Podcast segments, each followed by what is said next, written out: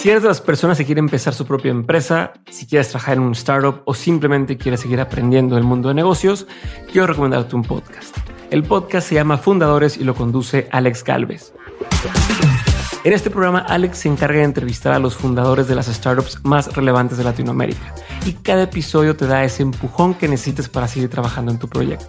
Además, como Alex tiene ya mucha experiencia en el mundo de las startups, pues ha invertido en al menos 40 startups distintas, sabe perfectamente por dónde llevar la conversación para extraer de sus invitados aprendizajes y herramientas prácticas que puedes aplicar tú en lo que estás construyendo. En fin, es un podcast que no te puedes perder si eres emprendedor o quieres seguir aprendiendo. Busca fundadores donde saques escuches podcast y si no sabes con qué episodio empezar, como yo creo que todos son buenos, te recomiendo que empieces con el más reciente. Escucha Fundadores en cualquier plataforma de audio o en fundadorespodcast.com.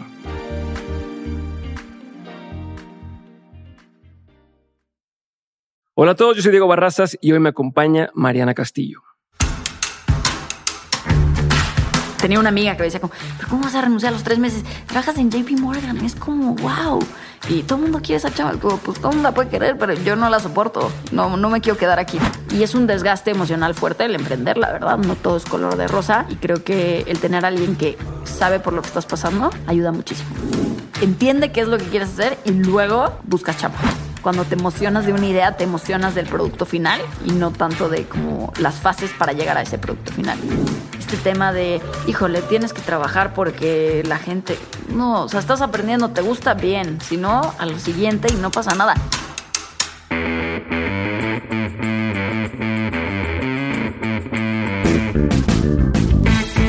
Bienvenidos a Dementes, el programa en el que tengo conversaciones reales, prácticas y sin censura con las personas que se salieron del camino tradicional para hacer realidad sus proyectos y se han convertido en una referencia para su industria. Hoy vamos a hacer las cosas un poquito diferente porque tenemos un restreno del episodio con Mariana Castillo de Ben and Frank. Ojo, este episodio fue publicado originalmente en septiembre de 2019 como el número 93, pero como sé que hay muchísimos de ustedes que van llegando apenas al podcast, quise darle una segunda vuelta a este episodio en específico, sobre todo porque estoy seguro que se van a relacionar bastante con la historia de Mariana. El episodio también va a estar disponible por primera vez en video en YouTube para todos los que prefieren verlo en aquella plataforma y para quienes no conocen a Mariana les platico brevemente. Mariana es co-directora y cofundadora de la marca de lentes Ben Frank, que ha crecido a pasos agigantados y se ha convertido en una referencia en México. En el episodio Mariana nos cuenta cómo empezó a emprender después de haber trabajado en Banco de México y darse cuenta que no estaba haciendo lo que en verdad quería hacer. Ahora sí, para todos los que están emprendiendo o no estén conformes en su trabajo y quieren un cambio, por favor escuchen este episodio con Mariana Castillo que seguramente les va a dar bastantes, bastantes ideas. Mariana, bienvenida, muchas gracias por estar conmigo en Dementes. Buenos días me agarraste un poquito temprano, nos agarraste aquí todavía terminando de montar acá en, en WeWork en Ciudad de México, pero gracias por tu tiempo, gracias por estar aquí conmigo el día de hoy. Y quiero empezar por lo primero, bueno, lo primero para mí, que es en qué momento pensaste que ibas a estar haciendo lo que estás haciendo el día de hoy. O sea, ¿te lo imaginabas de, de chica? ¿Te lo imaginabas cuando estabas viendo en, en Madrid siendo barista? ¿En qué momento mmm, crece en ti la intención de quiero poner mi propio negocio todavía sin decir que poner Ben and Frank. Sí. Eh, gracias por la invitación, Diego, primero, y por hacerme madrugar. También se agradece. Eh, la verdad es que nunca, nunca pensé ser emprendedora. De hecho, sigo, me sigue costando pensar que soy emprendedora, la verdad.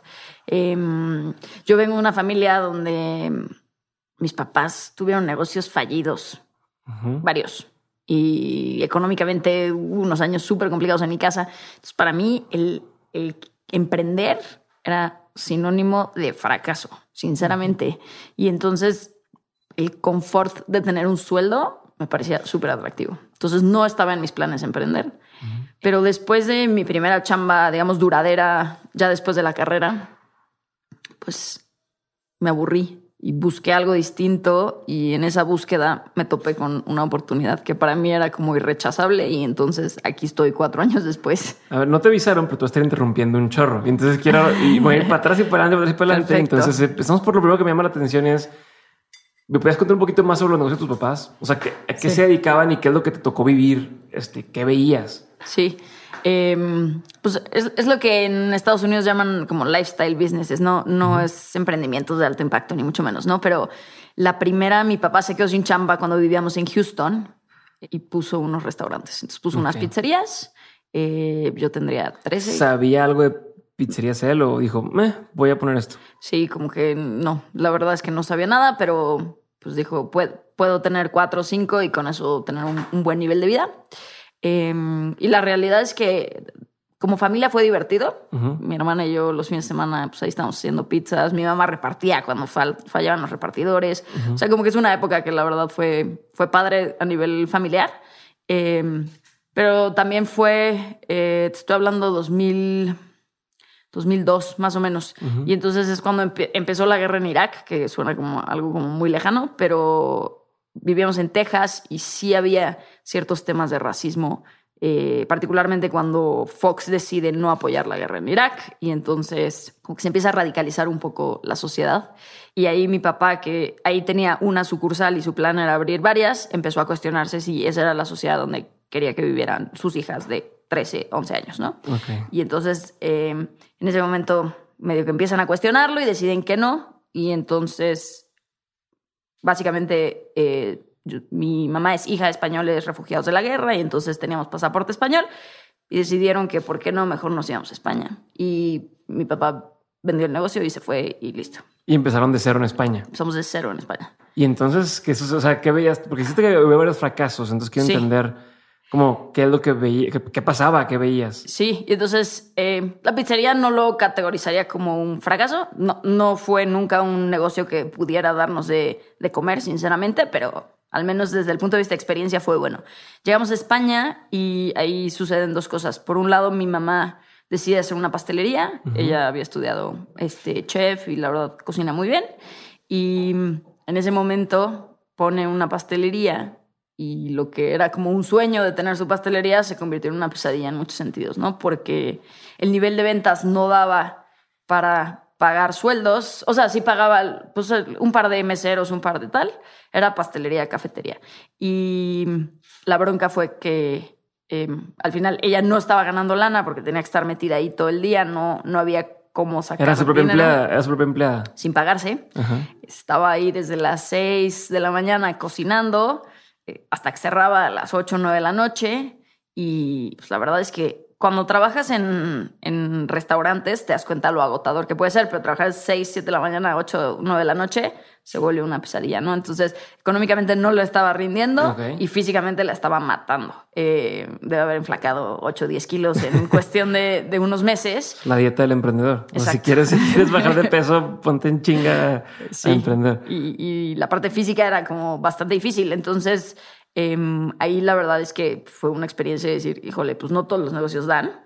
Em, Tú la acompañabas, la veías, o sea, Sí, yo lo que, lo que hice con ella fue, pues, tendría 15, 16 años. Y yo le decía, en lugar de contratar a alguien para meserear en las tardes, yo soy la mesera. Em, y los fines de semana también, los sábados la ayudaba y así. Y entonces, en lugar de que ella tuviera que contratar a alguien, yo iba y ella me pagaba. Em, y pues estaba bastante, para mí estaba padre. Eh, y, y, pues la ayudaba y un poco como que la acompañaba, ¿no? Entonces al final lo tuve que acabar cerrando porque físicamente ya no podía y no estaba dando económicamente. Creo que eh, no lo sabes muchas veces, pero pues los negocios tardan 12 a 18 meses en madurar y simplemente, particularmente estos que son como de espacios físicos donde la gente te va a ir conociendo y poco a poco va agarrando la costumbre de ir contigo. Em, pero pues al final no planeó no, el capital para exacto, eso, ¿no? Y necesitas tener entonces, un runway para poder aguantar 12, ¿qué? 12, 18 meses, dijiste. sí, normalmente es, Es un chorro, es, mucho muchísimo. tiempo. Sí. Y entonces, pues, sin ganar sueldo, físicamente exhausta, no poder contratar a alguien más, como que, y seguirle metiendo lana todos los meses, pues al final como que ya no hacía sentido. Entonces ya, pues lo cerró y ese fue como, eh, pues, un aprendizaje duro, la verdad, porque pues, alguien que está trabajando 12, 14 horas al día y que no saca nada, pues la verdad, bastante pinche. Eh, y al mismo tiempo, mi papá, que pues estaba empezando en España en ese momento, eh, empezó un negocio como de reestructuración de deuda. Era un tema de franquicia principalmente. Y básicamente lo que te ayudan es, tienes deuda de tu coche, de tarjeta de crédito, de no sé qué, te las juntan, te consiguen como un, un préstamo más a largo plazo y entonces te reestructuran tu deuda y te hacen más fácil el salir de flujos. Eh, pero en ese momento empezaba la crisis en España y entonces pues no, fue... No, daban, no daban una. Entonces, La neta, pues tampoco funcionó, ¿no? Entonces, eh, ese, ese físicamente no lo viví con la cercanía que viví el de mi mamá, pero pues al final yo veía que en mi casa pues no había, no había lana, la neta. Eh, y entonces, pues también llegó un punto en el que eso pues, estaba como complicado. La historia es, yo me iba a ir a estudiar a Inglaterra y yo ya estaba aceptada en la universidad en Inglaterra, pero había un tema de impuestos por el tiempo que llevábamos viviendo en España, que si me esperaba seis meses más para entrar a la universidad, eh, le salía muchísimo más barato a mis papás porque ya era considerada un residente europeo habiendo pagado impuestos durante más de X años, que era como la Ujú. categoría que era importante. Y entonces yo me volteé con mis papás y les propuse que en lugar de que empezara la universidad ese año, que me tardara un año más, porque había este, este beneficio fiscal de hacerlo, eh, y en el Inter yo iba a estar chambeando, y mi plan era chambear seis meses, irme a viajar seis meses, y luego ya me iba a ir a vivir yo a Inglaterra. Y en ese proceso decido que me entra un ataque de pánico y decido que en lugar de estudiar en Inglaterra, quiero regresarme a México. Llevaba ocho años viviendo fuera y digo, ya tuve suficiente, quiero regresar a México. Pero Entonces- tú en México viviste muy poco tiempo. O sea, no tenías un recuerdo. como- Sí. O, o- o sea, porque tú te fuiste a los qué? 11. 11 años. Sí. Entonces, tampoco es como, ah, tengo mis amigas de la prepa y tengo como para regresar. ¿Por qué quisiste irte a México? Sí, pues mira, cada vacación veníamos y ya sabes, vienes y están tus primos y tus primos te sacan con sus amigos y entonces empiezas a vivir ese ambiente. Em, y yo decía como que me sigo sintiendo parte de ese ambiente, aunque tengo un background súper diferente a un mexicano promedio eh, de la escuela en la que yo había estudiado, lo que quieras, pero mm, como que sentía que tenía como esa raíz que me llamaba y que si no lo hacía en ese momento iba a ser mucho más difícil para mí hacerlo después, ¿no? Entonces, si yo estudiaba en Inglaterra mi carrera, tres, cuatro años, y luego me quedaba trabajando ahí, luego regresaba a México, iba a tener unos problemas para encontrar como adaptación social. Claro. Eh, que en ese momento, la verdad es que dije, creo que es buen momento, voy, hago la carrera, veo si puedo hacer amigos, si encuentro yo estos círculos donde me siento identificada, y si no, siempre me puedo ir a estudiar una maestría y ya no regresar, ¿no? Entonces, para mí como que era un buen momento para hacer ese... Para probar. Sí, Y a ver, antes de pasar a eso de que te fuiste a México, antes estuviste y quiero un tiempo trabajando en un Starbucks, ¿estamos? sí. Y de hecho lo pones en tu perfil de LinkedIn y todo el tema, porque estás tan orgullosa de haber trabajado en Starbucks. O sea, mucha gente lo, lo- lo ha hecho, pero me llama la atención que, el- Sí. que sea parte, o creo que es una parte, una pieza del parte del rompecabezas de lo que hoy en día haces y quiero entender qué es lo que viviste. Sí, eh, en esta idea de que me iba a tomar un año entre prepa y la carrera y iba a trabajar seis meses y viajar seis, seis meses, eh, yo arranqué, trabajaba de lunes a viernes en un call center y sábados y domingos trabajaba en Starbucks. Hasta que obviamente físicamente troné porque no, trabaja, no descansaba ningún día. Eh, y entonces decidí irme tiempo completo a trabajar a, a Starbucks. ¿no? ¿Por qué Starbucks y no tiempo completo en el call center? la verdad es que el call center me parecía aburridísimo. La pasaba súper mal. Eh, y Starbucks la pasaba bien, el ambiente, el equipo era padre. Siempre hay cosas diferentes. Sí. O personas distintas. Sí, como que mm, los equipos rotan, pero los clientes, como que tienes tus frecuentes. Y, y a mí siempre como que me, me llamó más esa parte. Em, y creo que además pagaban mejor, que pues obviamente era importante. Entonces, al final ya renuncié a mi chamba en el call center y me fui a trabajar tiempo completo en, en Starbucks. Em, y creo que había un, un tema de que la, la persona con la que yo, yo trabajaba en Starbucks es una persona increíble y entonces eh, con muchísimo carisma y entonces yo decía, pues trabajar con ella es divertido y me hace mucho más fácil la vida. Ahora, físicamente trabajar en Starbucks es de las cosas más eh, como agotadoras, ¿no? ¿Por, ¿Por qué? Estás parado ocho horas y No te, no te dejan sentarte. Pues digo, te puedes sentar, te, te dan breaks de 20 minutos, ¿no? Pero al final estás parado ocho horas. Eh, yo me acuerdo mis primeras semanas, yo salía de trabajar y decía, no me puedo mover, físicamente no me puedo mover. Llegaba, subía los pies en el sillón, ya sabes, como en alto para que circulara sangre. Me tuve que acabar comprando medias de compresión. Sí, he escuchado que la gente que trabaja en, en- en temas de estar parado todo el tiempo te, te puede hacer mucho daño en las piernas. ¿no? Sí, literal me compré medias de compresión, me sentía como una abuela, eh, pero fue como la diferencia para que no me sintiera tan mal físicamente. Y luego obviamente ya te vas acostumbrando y ya como que agarras el ritmo y, y listo. Em, pero entonces para mí como que irme a Starbucks era, un, era una conexión chistosa porque la experiencia que había tenido en la pastelería, cafetería de mi mamá era de atención al cliente, pero desde un modelo que no había funcionado y como que me llamaba la atención entender qué, qué hacía Starbucks que era tan, tan especial, ¿no? Y creo que hay dos cosas que yo en su momento detecté y que ahora como que cuando las veo en retrospectiva las entiendo mejor, pero en su momento era como, uno, súper preocupados porque lo que ellos decían es Starbucks es tu tercer lugar, ¿no? Y entonces tienes tu casa, tienes tu trabajo y Starbucks lo que quiere llenar es ese hueco eh, donde literal te puedes ir a sentar y estar súper a gusto, súper tranquilo, ni siquiera tienes que consumir como que las instrucciones que te dan es, si no estás consumiendo... O sea, como barista te dicen, no los presiones. No, no, no, al contrario. Queremos que este sea... O sea, yo prefiero que esté una persona sin consumir, pero eventualmente va a consumir y, o sea, como que el generar esta, esta vibra de... Te puedes sentir cómodo con... Puedes entrar con comida de, McDonald's, ¿sabes? Y, nadie te puede decir nada. No te van a decir nada.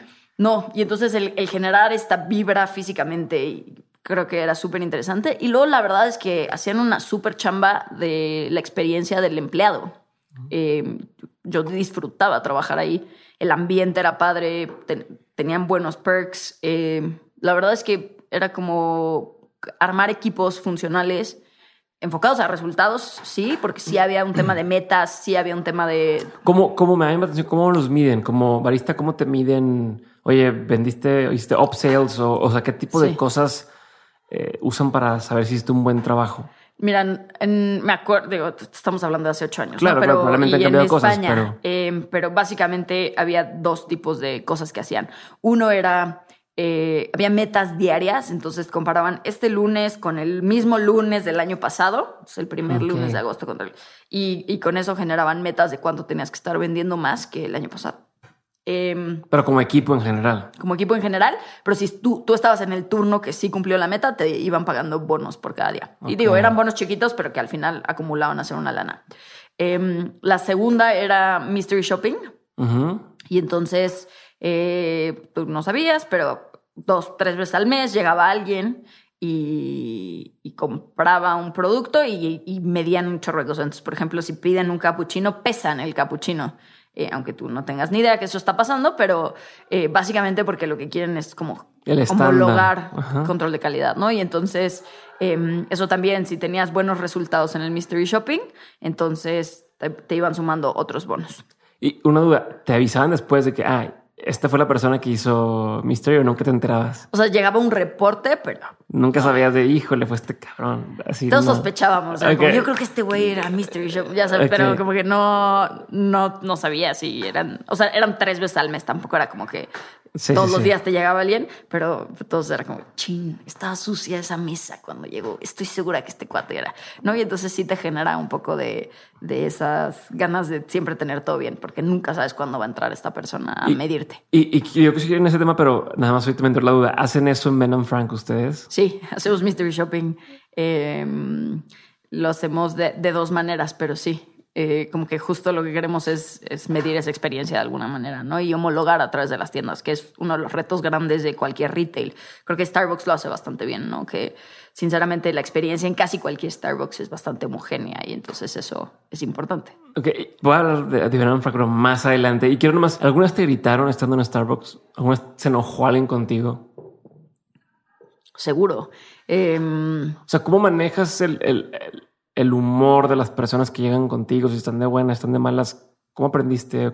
¿Qué, qué notaste que te has dado cuenta en ese, en ese tiempo? Sí, o sea, una cosa que hace Starbucks, que hacía, pero asumo que sigue haciendo, era el cliente tiene la razón y entonces si literal eh, llega y te reclama de algo que no, no tiene razón, pero no importa, hazle su bebida nueva y dáselo. O sea, como que siempre privilegiaron la experiencia del cliente por encima del costo que acarreaba. Al final, estamos hablando de un café cuyo costo marginal debe ser como tres pesos y lo están vendiendo en 60 y entonces da igual rehacerlo, pero como que siempre te metían ese chip, como, o sea, el cliente te puede reclamar y tú rehacelo, ¿no? Entonces, fíjate que es chistoso porque hoy en día, 8 o 10 años después, bueno, como 13, pero...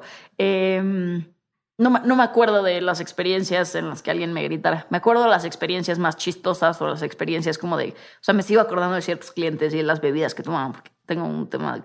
Me acuerdo de todo. Tengo muy, muy buena memoria. Entonces, como que sí, sí hay gente que, que sigo, como que probablemente podría hacerles la misma orden 13 años después. Y entonces me acuerdo más de esa gente, como los clientes recurrentes, y de algunas experiencias chistosas, como con famosos y así que también. ver, ¿tienes era- alguna? ¿Te acuerdas de alguna así, alguna anécdota? eh, me acuerdo, una, me, me acuerdo que me bulearon, porque, o sea, no en mal plan, pero me hicieron, me alburearon y yo ni me enteré.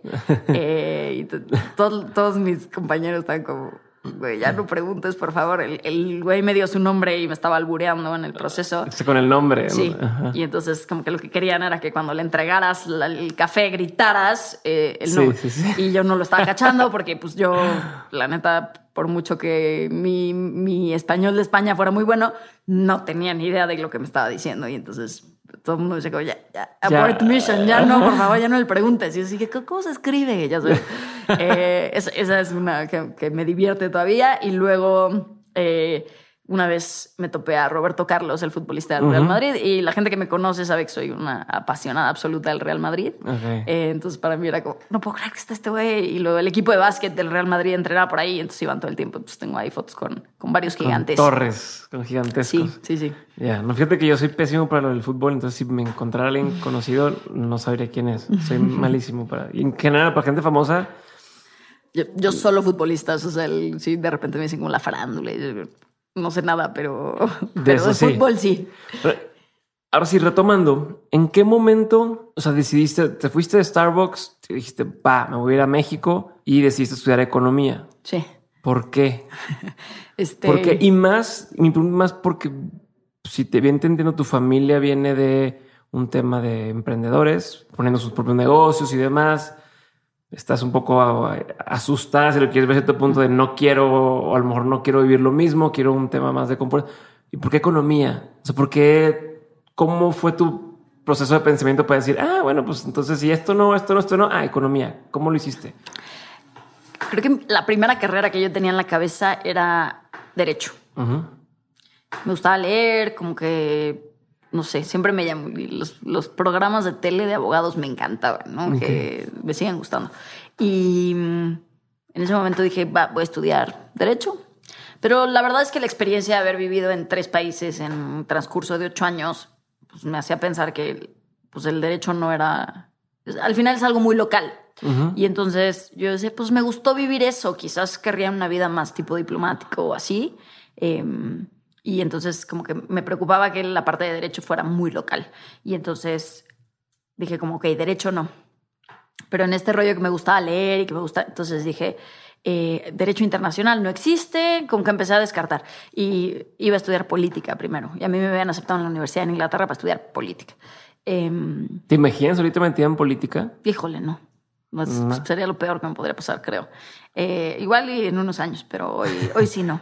Eh, y entonces iba a estudiar política y luego dije como, ay, no estoy segura, la gente es muy grilla. Yo soy muy grilla también, pero... Entonces dije, ah, voy a estudiar relaciones internacionales. Ah, perfecto. Entonces tiene como este componente de historia, esta parte de política. Va. Em, pero luego lo que me pasó es que siempre he sido relativamente buena con los números. Y, y como que veía el plan de estudios y era como, me, me faltan números, no. Y entonces me preocupaba como, la verdad estoy perdida, no sé qué quiero hacer en la vida. Y el tener una carrera que tenga un componente matemático creo que te abre más, más puertas. O sea, era un- más un tema por descarte de decir, no sé qué quiero y entonces voy a ver qué cosas me pueden aportar un poco más de aquí en adelante, aunque Sí. Todavía no sepa qué quiero hacer. Creo, creo que toda mi vida me he sentido perdida y entonces para mí la, la posibilidad de abrirme más puertas siempre fue como un driver de por qué he tomado ciertas decisiones. Y con el MBA, y si quieres luego lo tocamos, me pasó un poco lo mismo. Em, Pero súper importante. O sea, sí me llama mucho atención que digas eso y sí, sí me interesa saber eh, mucho qué tienes en mente porque vemos muchas personas que a lo mejor decimos en algún punto no sé qué quiero o no sé hacia dónde voy. Y entonces sí me gustaría hacer doble clic en ese tema y, y entender si es que ya sabes más qué quieres, cómo lo descubres, cómo vas tomando decisiones. Ahorita me queda claro esto que dices de, pues si no sé, eh, veo la que me abra más puertas, pero... Sí, o sea, y tienes 18 años y la gente espera que escojas una carrera por el resto de la vida, lo cual es como, voy a vivir a los 80 años y tengo que escoger hoy lo que voy a hacer. Al final, lo que, lo que quieres es flexibilidad para poder hacer lo que quieras, ¿no? Y entonces para mí eso era la posibilidad de la carrera de economía. No tenía ni idea bien. Tomé un par de clases en, en prepa de economía, un par de maestros extraordinarios que dije como, ah, esto podría jalar, tienen la parte de matemáticas, órale. Em, y, sí, como que la verdad es que me enamoré de mi, de mi carrera. Eh, cumplía con este tema de historia, de leer, que, me sigue gustando mucho, de noticias, como el, seguir el día a día. Estar Eso me gusta mucho, ¿no? Y entonces, eh, pero al mismo tiempo tenía esta base como analítica, numérica, que, me sentía que me iba a dar como más herramientas a, a futuro. Entonces, pues al final creo que lo volvería a hacer, si me preguntas pero ¿te sientes perdida todavía? O sea, es que creo que mucha gente cuando le preguntas como cuál es tu plan a 5 o a 10 años lo tienen muy claro. Yo no, no, lo tengo claro. Ahorita te digo, me apasiona ver a Frank y me veo dirigiendo esto los próximos 15, 20 años. Sí, sin problema. Em, pero tampoco, o sea, he visto tantas cosas en mi vida. El mundo cambia tanto que, pues no sé, igual y no, ¿no? Eh, ahora me encanta lo que hago y entonces tampoco veo eh, cambiando en el, en el corto o mediano plazo. ¿no? Pero ¿y cómo sean un, o sea, un par de cosas más que pudieras comentar acerca de cómo manejas este, esta sensación de me siento, no sé qué quiero, ¿no? Y ahorita mencionas algo de la maestría, pero si me pudieras como dar un poquito de, de claridad sobre qué haces o qué, qué piensas para lidiar con esta incertidumbre de no saber qué quieres. Sí, o sea, creo que al final... Eh, para, mí es como disfruto mi día a día o no disfruto. Hay suficientes retos, como soy súper curiosa eh, y entonces me sigue generando esta curiosidad de querer aprender más, de querer tener esta curva de aprendizaje. Sí, ok, perfecto. Sigamos con esto. Eh, ¿Qué fue lo que me pasó? Entonces me graduó de la carrera y me voy a trabajar en el Banco de México con un periodo muy breve en banca de inversión, eh, donde rápidamente salí corriendo. ¿Por qué? Eh, la, verdad es que los horarios están locos y a mí me parecía súper aburrido. Esto todo te dice, vas a aprender muchísimo y vas a tener exposure a... Y la verdad, la verdad, la verdad es que cuando eres el güey recién salido de la carrera, eh, lo único que haces son presentaciones de PowerPoint, formato y ponerlo bonito, porque ni siquiera es como que tú haces mucho tema. Y entonces se volvió súper aburrido y yo decía, hacer esto a la una de la mañana, pues no me llena. Si lo hiciera de 9 a 5 de la tarde, pues chance, pero no me llena. Entonces no sentía que estaba aprendiendo, em, sentía que, como que si no era un ambiente donde yo me sintiera cómoda al final del día, entonces salí corriendo. Eh, lo cual está, perfecto. Creo que hay un estigma de, que no te puedes cambiar de chamba cuando eres muy joven porque la gente va a pensar que eres informe. La neta, si no te gusta, cámbiate. Porque ¿Cuánto tiempo duraste ahí? Como tres meses y medio. Ay, bye. Sí, me imagino que todo el mundo, oye, tan rápido. Tengo un amigo, digo, a lo mejor no, no es la recomendación para todos o no sé, pero tengo un amigo que la ha sabido jugar tan bien. No voy a decir nombres para que no a quemar, pero él sabe quién es. Entró a trabajar a una empresa, se salió a los tres, cuatro meses a otra empresa del ramo por un sueldo más alto. De ahí volvió a brincar a otra empresa. Entonces, total, yo creo que desde que nos graduamos en cuatro años ha estado en siete empresas distintas y hoy gana muchísimo más que, que lo que hubiera ganado si se hubiera mantenido en una sola empresa siguiendo el, el, el, patrón, porque siempre te dicen, no, es que no podemos dar un aumento de más del 20% y no Entonces, no, lo, no es que lo recomiende, pero a él le ha funcionado de lujo porque ha brincado y como es una, traje de temas financieros, es mucho de tu cartera de clientes. Entonces él pues se lleva la cartera de lado a lado y le ha ido bien. Sí, o sea, la verdad es que volvemos a lo mismo. O sea, vamos a trabajar hasta los 80 años no nos gusta, o sea, nos guste o no nos guste, ¿no? Tú dices, no, a los 65 te retiras. Como no, no, o sea, vamos a vivir hasta los 120 y vamos a trabajar hasta los 80. Eso es una realidad. ¿Sí crees tú que vas a vivir hasta los 120? Pues no me sorprendería. Digo, mi abuela se murió de 100, mi abuelo se murió de 90 y pico. Entonces, no, no me sorprendería que, o sea, ellos nacieron en 1909, para que me entiendas, o en 1919, mi abuela. Entonces, pues nosotros naciendo en 1980, seguro, seguro, o sea, pasamos esa barrera. Em, y entonces, pues para mí como que el chiste es aprender y encontrar cosas que te apasionen de manera recurrente, ¿no? Y entonces este tema de, híjole, tienes que trabajar porque la gente, no, o sea, estás aprendiendo, te gusta bien, si no, a lo siguiente y no pasa nada. Y yo desde una perspectiva hoy, cuando veo un currículum de alguien que ha brincado mucho, sí se los cuestiono, pero no, no se los cuestiono desde la perspectiva que es malo, siempre y cuando sea por los motivos correctos. Eh, para mí la perspectiva es, mira, dejé de aprender, no me gustó, o sea, al final estás explorando tus primeros 5 o 10 años de vida estás explorando qué es lo que te gusta hacer y entonces, de vida profesional me refiero. Y entonces, pues para mí era como esa, esa posibilidad de, de encontrar algo que, que realmente te apasione y, te gusta. Y no lo veo. Para... Tenía una amiga que me decía, como, ¿pero cómo vas a renunciar a los tres meses? Trabajas en JP Morgan. Es como, wow. Y todo el mundo quiere esa chava. Como, pues todo el mundo la puede querer, pero yo no la soporto. No, no me quiero quedar aquí, ¿no? Y entonces, pues renuncié y dije, ya algo encontraré. porque fue JP Morgan y fue Banco de México o es lo mismo? No, JP Morgan eh, fue banca de inversión. Ajá. Tres meses. Tres meses. Ajá. Y de ahí renuncié y dije, bueno, voy a buscar. Y cuando eres economista, este es el chip de quiero hacer algo por México, eres medio idealista, y entonces Hacienda, Secretaría de Desarrollo Social o Banco de México son como las tres instituciones de gobierno que dices como, wow, está increíble porque voy a salvar a México de la pobreza, ¿no? Y entonces traes este chip.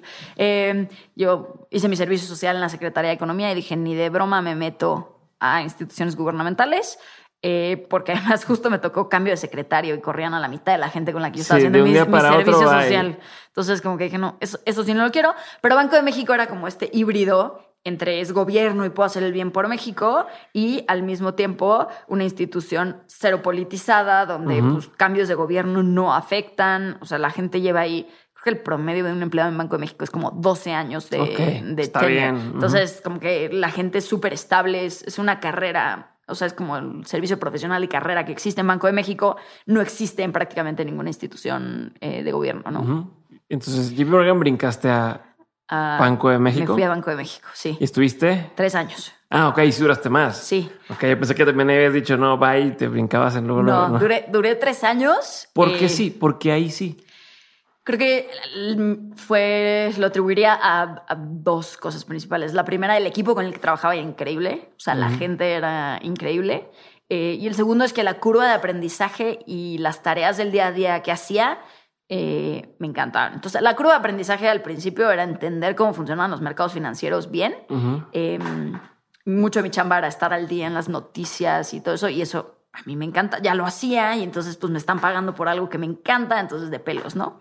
Em, y entonces ahí como que es, esas dos cosas increíbles, aprendí muchísimo, todo. Y luego se empieza a aplanar la curva de ya no estoy aprendiendo, esto se vuelve medio mecánico, ya le agarré la onda y en ese momento me, me cambio de área dentro de, de, Banco de México. Yo trabajaba en el área de inversión de reservas internacionales, entonces, este, pues como que no había muchos instrumentos en que invertir, pero sí aprendí muchísimo de mercados financieros. Pero te interrumpa, pero mientras estás platicando, yo sigo pensando en cómo ella acabó haciendo Ben and Frank. Sí, sí, o sea, como dónde se conectan los puntos y, y, está bien bonito porque da mucha esperanza a mucha gente que a lo mejor te dice, trabajo en esto y algún día quisiera y de pronto ok, sí se puede. Entonces, sí, o sea, cero que ver, la verdad. ¿eh? Y creo que si le preguntabas a mis compañeros de chamba qué iba a estar haciendo Mariana en tres, cuatro años, o sea, lo último que alguien diría es emprender. Yo te diría, emprenderme de loca. O sea, no lo veo. O sea, no es un brinco obvio para lo que yo estaba haciendo, la verdad. Yo te interrumpí. Entonces, ya me cambiaste de área, estabas este, ahí. Sí, entonces me cambié de área, pero al final estaba invirtiendo en un producto diferente, pero al final era básicamente lo mismo. entonces al cabo de seis meses yo dije, creo que esto ya, ya topó. Llevaba dos años y, dije como, híjole, busco chamba, no busco chamba. Y en ese momento como que ya traía yo la onda de hacer una maestría. Y entonces dije, ¿para qué me cambio si, si me quiero ir a hacer una maestría? Y es medio pinche cambiarte cuando sabes que te quedan seis, ocho meses de chamba. Y entonces, pues ahí la verdad es que dije, mira, me voy a aguantar un año y, me voy de maestría. Es súper buen currículum para irte de maestría. Eh, y en ese momento dije, como creo que esto no es lo que quiero hacer, pero no estaba tampoco segura. Y la verdad es que ahí lo que dije es, hay dos cosas. Creo que seguir en Banco de México para mí ya no era un camino. Em, Banco de México es un lugar de gente increíble donde tienes que tener mucho chorro de paciencia para crecer y a mí eso me desesperaba. Eres eh, medio impaciente. Pues me gusta que las cosas pasen más rápido y como que siento que hay un tema de mucho respeto a la antigüedad de la gente y entonces eso a mí me frustraba, ¿no? Entonces yo, yo quería empezar a tener equipo, quería empezar a tener como gente que, que me respondiera de una manera u otra, eh, porque quería aprender esa parte, ¿no? Y entonces lo, lo veía súper lejano en Banco de México. Eh, eso desde esa perspectiva. Y luego la otra era el hecho de que cuando aprendes de mercados financieros, también te das cuenta que es súper irracional y que al final la chamba y todos los análisis que tú haces se pueden ir a la basura en cuestión de dos minutos cuando un presidente o un este, gobernador de Banco Central dice algo que no te esperas y entonces todas las posiciones que habías construido se van a la basura, ¿no? Y entonces a mí eso me causaba un estrés, una ansiedad terrible de decir, oye, no puedes controlar nada del destino de toda esta chamba que haces, ¿no? Y entonces si es que no quiero invertir dinero, no quiero invertir dinero. Yo invertía dinero de, de las reservas de México, pero no quiero hacerlo ni para privados ni para nadie. O sea, una cosa es que yo juegue con, con mis 20 mil pesos a, invertirlo en cualquier tontería, pero no me sentía cómoda con esta incertidumbre. Y entonces dije, no quiero hacer eso. Y un poco, o sea, empiezas a observar la gente con la que interactúas y qué hacen. Y decías, es que la chamba que hace esa persona no me gusta. Yo no me veo haciendo eso. La chamba que hace. Entonces, toda la gente como que alrededor que tenía ese background que yo tenía, pues no me latía nada de lo que hacían. Entonces, pues decía, como, híjole, creo que eso no es para mí. Y en esas boots ya le dediqué tantos años a estudiar esto, más dos años estar aquí. No, no es como que chingado, ¿qué hago? ¿No te sí, agüitaba? Sí. Eh, en su momento, además, volví al tema de la política que me gusta y entonces estaba diciendo, pues debería estudiar política pública porque me encanta. O sea, como, como que el, el, la parte académica de eso la, me, me gusta muchísimo. Pero decía, híjole, ¿qué voy a estudiar? ¿Política pública? o regreso a Banco de México o acabo en, en Cedesol, Hacienda, que ya había dicho que no quería. Híjole, no sé, no me veo, no sé si me va a gustar esa chamba. Y entonces otra vez entrabas con estas dudas de estoy absolutamente perdida. eh, y entonces dije como, voy a hacer un MBA. Un MBA me va a dar dos años para conocer más gente. Fue, fue más un tema como de un break mental, de decir, quiero cambiar de Sí. escenario. Sí, o sea, yo no quiero hacer esto. Yo creo que el MBA me puede servir para, para ver qué quiero hacer. Eh, comprar un par de años y, y eventualmente decidir. Em, y así tal cual, pues me fui a estudiar un MBA porque no sabía qué quería hacer y sabía que ya no quería seguir en lo que estaba haciendo y como que era un buen break en ese momento tomarlo. Ok, ¿y cómo es el brinco de estoy estudiando un MBA a estoy abriendo Ben and Frank en México? Sí, va a aparecer el vínculo, ahorita se los... Entonces, básicamente yo llego al MBA, eh, me fui a estudiar a Chicago y los MBAs gringos eh, es muy como te lo esperas en muchos sentidos, de que la presión social por trabajar en Goldman Sachs o en McKinsey es como todo mundo va a eso, ¿no? Y entonces entras como en esta mentalidad un poco borreguesca de decir como, es El- que es lo que todo el mundo ya el tiene. rat race. Entonces a la, a la carrera así de estar queriendo Cañón. perseguir lo mismo, aunque a lo mejor no era lo que tú realmente querías. Cañón. O sea, una cosa que pasa que yo no tenía ni idea es que tú llegas al MBA y como el objetivo del MBA es conseguir una gran chamba saliendo. Ese es Ajá. el objetivo de todo el mundo. Y entonces, desde O sea, más que aprender, Sí, quieren ir a, a cómo le hago para brincar una empresa. sí, o sea, es- obviamente sí hay mucha gente que quiere aprender, pero la mayoría de la gente lo que está pensando es cómo consigo la chamba perfecta post MBA, ¿no? Y entonces, eh, a las dos, tres semanas de haber aterrizado en Chicago, todo el mundo ya es como, estoy yendo a los eventos de McKinsey, de Bain, de JP Morgan, de Goldman Sachs, y yo decía como, wow, wow, espérense, yo no sé qué quiero hacer y, y tengo que entrar a todo esto. Entonces me empezó a entrar como este furor eh, de, chin, ya voy retrasada, ¿no? Todo el mundo ya sabe qué quiere hacer y yo no tengo ni idea. Eh, pero en ese momento, mi, mi esposo, que es bastante más tranquilo que yo. ¿Ya era tu eh, esposo ahí? ya, nos casamos como seis meses antes de eso. Dijo como, relájate, no te preocupes. Ya, ya, eh, primero encuentra qué quieres hacer y luego encuentras la empresa. Y si te pierdes los ciclos de reclutamiento, pues ya eventualmente llegarás al segundo ciclo, porque hay dos ciclos de reclutamiento. El primer año para tu verano y el segundo año para tu full-time job. Entonces yo decía como, seguro, sí, como, sí, o sea, relájate un poquito. Entiende qué es lo que quieres hacer y luego buscas chapa. Como que Pero no eso es entres al importante porque todo el mundo te presiona y, y no solo en la maestría, en la carrera. Oye, empiezas los últimos semestres y ya conseguiste, ya conseguiste, ya conseguiste y ni sabes qué quieres, pero ahí vas a las entrevistas porque todo el mundo dijo qué es lo que tienes que hacer y, y, y creo que eso que te dijo tu esposo es súper acertado. El primero averigua qué y luego dónde, no, Sí. no dónde, luego, luego, como todo el mundo. Totalmente. Y entonces, eh, pues la verdad es que como que lo primero que hice fue como, ok, como que ya, como que alguien me dio permiso de no tener que entrar a este furor. Y pues eso la verdad es que para mí fue como, ok, gracias. Entonces empecé a, en, en los equipos de, de, hay unos equipos que se llaman Career Services en, las, en los MBAs. Y básicamente estos cuates te ayudan a conseguir chamba, pero mm, tienen también como una serie de, de documentos hechos en los que te dicen como, si te gusta hacer esto, deberías de hacer esto. Y entonces como que... Como orientación vocacional. Un poquito. Eh, y entonces como que te dicen este- los diferentes perfiles y los diferentes como career paths que puedes seguir. Y entonces como que a mí siempre me gustó finanzas y era buena con los números y me gustaba la parte de finanza corporativa y entonces empecé a pensar quizás pues, en trabajar en un fondo Ujú. que invirtiera en activos reales, no en activos eh, como bonos gubernamentales y así, que es como esta, esta parte que no me había gustado. Y entonces dije como, ah, pues chance eso podría ser. Podría ser un fondo de capital privado, podría ser un fondo de venture capital. Y para mí en ese momento todo era lo mismo. Y entonces eh, dije como, ah, pues suena padre, voy a empezar a investigar. Y entonces empecé a investigar y ya como que entendí las diferencias entre private equity y venture capital. Eh, básicamente private equity se enfoca en una etapa mucho más madura de la empresa. No necesariamente hay tanta convicción por el emprendedor, a veces sí. Están pensando más en cómo hacemos mejoras operativas para que sea más rentable la empresa. Venture capital por Mucho el menos otro lado- riesgo, más, más estratégico, Justo. más veo los números y digo, esto es negocio, tanto. Justo. Eh, veo que puede haber eficiencias en costos aquí, veo que puedo endeudar para apalancar y entonces hay incentivos fiscales para hacer eso. Eh, y entonces decía, como es muy árido, son números y, y no hay tanto un tema como de, de pasión.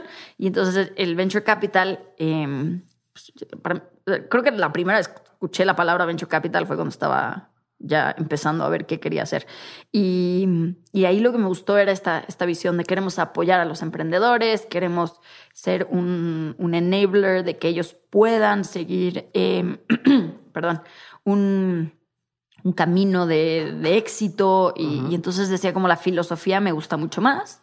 Y luego creo que pues em- empiezas a ver que hay emprendedores que, que no saben de muchas cosas y como que el fondo, el rol que tiene es ayudarlos a que aprendan o a, o a ponerle gente que pueda solucionarle sus temas. Y entonces pues dije como, va, creo que chance eso puede funcionarme. Y entonces me vine en diciembre a México y platiqué con un par de fondos y al final dije, bueno, me voy a, voy a hacer un, un verano. Ajá. O sea, todavía no acabas la maestría. No, la maestría dura dos años. Ok, eso fue el- después del primer año. Esto fue des- después del primer año, durante el verano todo el mundo chambea. Y entonces yo decidí chambear en, en un fondo aquí en México. Estuve la mitad del tiempo en el fondo y la mitad del tiempo en una de sus empresas del portafolio, como trabajando con los fundadores de esa empresa. Y entonces ahí fue cuando dije como, oye, creo que chance, eso está más padre. Eh, y, y no solo el fondo, sino que dije, está más padre trabajar del lado de los emprendedores. Ok, o sea, viviste ese lado, ese... Y fueron seis semanas, ¿eh? No te estoy hablando de algo, pero me llamó muchísimo la atención esa, el construir un equipo, el, el- realmente el impacto que puedes tener es, es mucho más grande, ¿no? Em, y, y luego yo decía, como para ser un buen inversionista, ¿qué, qué voy a decirle yo al emprendedor? Sí, yo no sé nada, yo solo invertí en bonos gubernamentales, entonces como que no, no creía que yo tenía una capacidad de agregar valor y entonces como que no veía ese camino de inversionista en el corto plazo. En el mediano o largo plazo sí lo veía, pero dije, creo que tengo muchísimo más que aprender si me voy a una startup. Y entonces como que dije, ok, me voy a ir a trabajar en una startup. Y en paralelo sale la idea de, de Ben and Frank, ¿no? Y entonces ya ahí fue cuando dije, como, ah, chance no es una startup, chance es nuestra startup. Mi propia startup. Sí. Pero ¿y cómo nace esa idea? O sea, ¿cómo parece que viste, este, que despertó la chispa, no solo de entender que existe, sino de decir, vamos a hacerlo nosotros? Claro, eh, es una historia chistosa porque Benny, mi esposo, que estaba haciendo el MBA conmigo, eh, y Eduardo, que era su cuate de la chamba previa, ellos habían trabajado en consultoría. eh, y habíamos llevado varias clases juntos y, y trabajamos bien los tres, ¿no? Pero ellos dos eh, como trabajaban en consultoría, en consultoría típicamente les pagan el MBA a cambio de que regresen un par de años otra vez. Em, y entonces ellos pues tenían chamba garantizada. No tenían que hacer nada en verano, como todo el mundo con este furor de tengo que prepararme. ¿sí? Ellos no, al contrario, ¿no? Y entonces los que van con ese plan, muchos se van a viajar y se llevan la vida más tranquila. Em, y en este caso, Benny es, es emprendedor nato, él sí. Em, él ya había tenido una startup chiquita que luego vendió y entonces como que había ¿De tenido qué esa era experiencia de mm, organización de graduaciones. Entonces, básicamente él fue el presidente de, su escuela en prepa y organizar la graduación le pareció como algo caótico, controlar el dinero. Entonces decidió hacer una plataforma donde lo podías organizar, donde podías cobrar, donde luego, por ejemplo, tenía el catálogo de la europea y entonces esta, esta idea de que te llevan tu, tu vino, o sea, y tu alcohol a la mesa, no lo tenías que llevar antes, sino como que él organizaba todo eso y cobraba un fee de eso y luego cobraba de, de organizar todo, ¿no? Y entonces, como que el, el problema que él había sufrido, creía que podía em, solucionarlo con una plataformita. Y entonces armó una plataforma, medio aprendió a programar y, y con eso pues, se iba de viaje todos los años y entonces pues le generó una, una buena lana y luego se la vendió a uno de sus clientes. Ok, buenísimo. Entonces él, él sí tenía, y, y su familia es súper emprendedora. O sea, mis dos cuñadas, las dos tienen negocios, y entonces como que él, él venía de otro mundo donde el emprendimiento era padre y el emprendimiento era exitoso, ¿no? Y entonces em, él se voltea con Eduardo y le dice, oye, en lugar de hacer algo este verano, deberíamos de emprender algo. Y Eduardo en ese momento le dijo, como no, pues, la verdad, Eduardo es un poco como yo, tampoco traía la vena emprendedora. Y le decía, no, la verdad quiero aprender de marketing. Hice un proyecto en consultoría de marketing que me gustó mucho. Quiero aprender de marketing digital, de marketing analítico. Él es matemático y entonces como que veía este vínculo entre marketing y, y matemáticas muy fuerte. Y entonces empezó a ver internships en, en empresas de tecnología, en las áreas de marketing. Y, y creo que ahí un poco lo que le despertó a Eduardo es que él entendía que probablemente lo que iba a hacer en el verano no iba a aprender tanto porque las cosas ya estaban hechas y entonces entras como una estructura muy formal. Sí, y, nomás es de repetir lo que ya está sucediendo. y entonces como que se le quedó un poco la idea de venir de emprender, de decir, bueno, pues chance, la manera de que yo aprenda esto es a través de un emprendimiento, ¿no? Y entonces pues yo me enfoco en la parte de marketing digital, aprendo cañón yo por mi cuenta, con algunas clases y lo que sea, pero em, va a venir, creo que deberíamos de emprender algo. Y entonces estaban ellos dos Así platicando. nomás, hay que emprender algo. Sí, no tenían ni idea que iban a emprender. Ok. Eh, y entonces estaban, se juntaban y platicaban y entonces cada quien decía como que deberíamos hacer esto, deberíamos hacer esto. Y estaban en esa conversación de varias semanas. eh, y creo que al final ya habían llegado medio a una idea, una plataforma de fotos que seguramente hubiera fracasado bien rápido.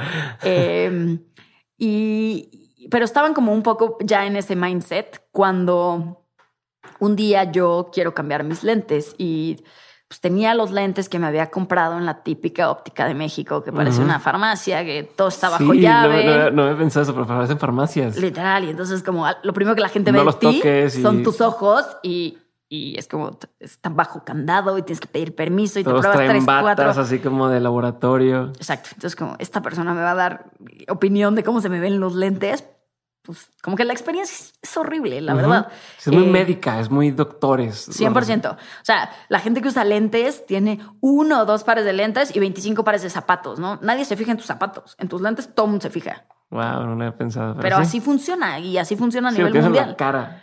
Sí, o sea, como que te da mucho a tu personalidad. Y entonces, pues mi experiencia de comprar lentes en una óptica tradicional había sido pues pinche y cara.